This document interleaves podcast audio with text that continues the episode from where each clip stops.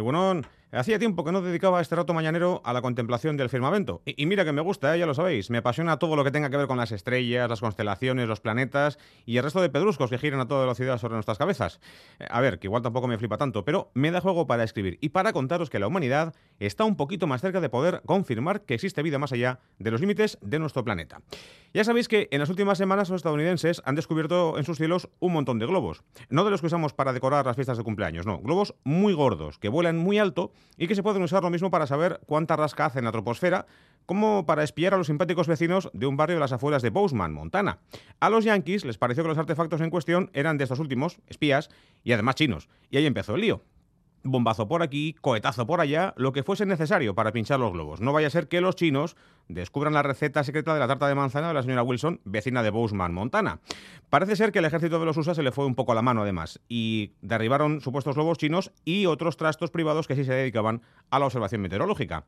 El tema, que estuvo a punto de derivar en un conflicto diplomático entre Estados Unidos y China, lo zanjó ayer el presidente Biden, el amable abuelo Joe, que dijo que los globos sí eran globos, pero que no eran ni chinos ni espías. Así que, asunto terminado si no fuera por lo que dijo hace unos días uno de los jefazos del ejército norteamericano. Cuando se empezó a dudar de que los artefactos fuesen globos espía chinos, una periodista le preguntó a susodicho al jefe del Comando de Defensa Aeroespacial, Glenn Van casi nada, si los aparatejos en cuestión podrían ser de origen extraterrestre. Y el tipo, allí plantado con sus medallas en la solapa, su uniforme recién planchado y su corte de pelo a cepillo, dijo que no lo podía descartar.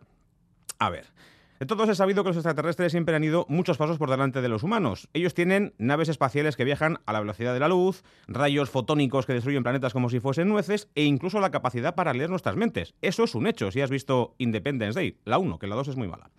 ¿De verdad los marcianos iban a enviar unos simples globos a la Tierra? Y además, a Montana. ¿Qué hay en Montana? Aparte de remolacha de miel y de cerezas, no parece el típico sitio del que puedan extraer una información que les pudiese dar ventaja en una hipotética invasión. Pero claro, los americanos dicen que los globos pueden ser de origen extraterrestre y ya se monta el circo alrededor de una afirmación tan absurda como carente de fundamento. Basta con analizar los restos de los cacharros que han mandado al suelo para darse cuenta de que son 100% humanos. Y por si eso fuese poco, en nuestros cielos, en los de aquí, hemos podido ver estos días una hilera de luces, digamos, sospechosa, una especie de procesionaria del pino, pero brillante y a tropocientos kilómetros de distancia. Platillos volantes, ovnis, ¿qué va? Satélites de comunicación, los Starlink, uno de los proyectos estrella de Chantatachan, Elon Musk. Sí, amigos y amigas, está aquí de vuelta mi gran amigo Elon. ¿Pensabas que me iba a olvidar de él? Pues no, es imposible. Starlink es un proyecto que lleva en marcha tres años para dar una cobertura de Internet global eh, a todo el planeta, al margen de la que ofrecen las grandes empresas de comunicaciones.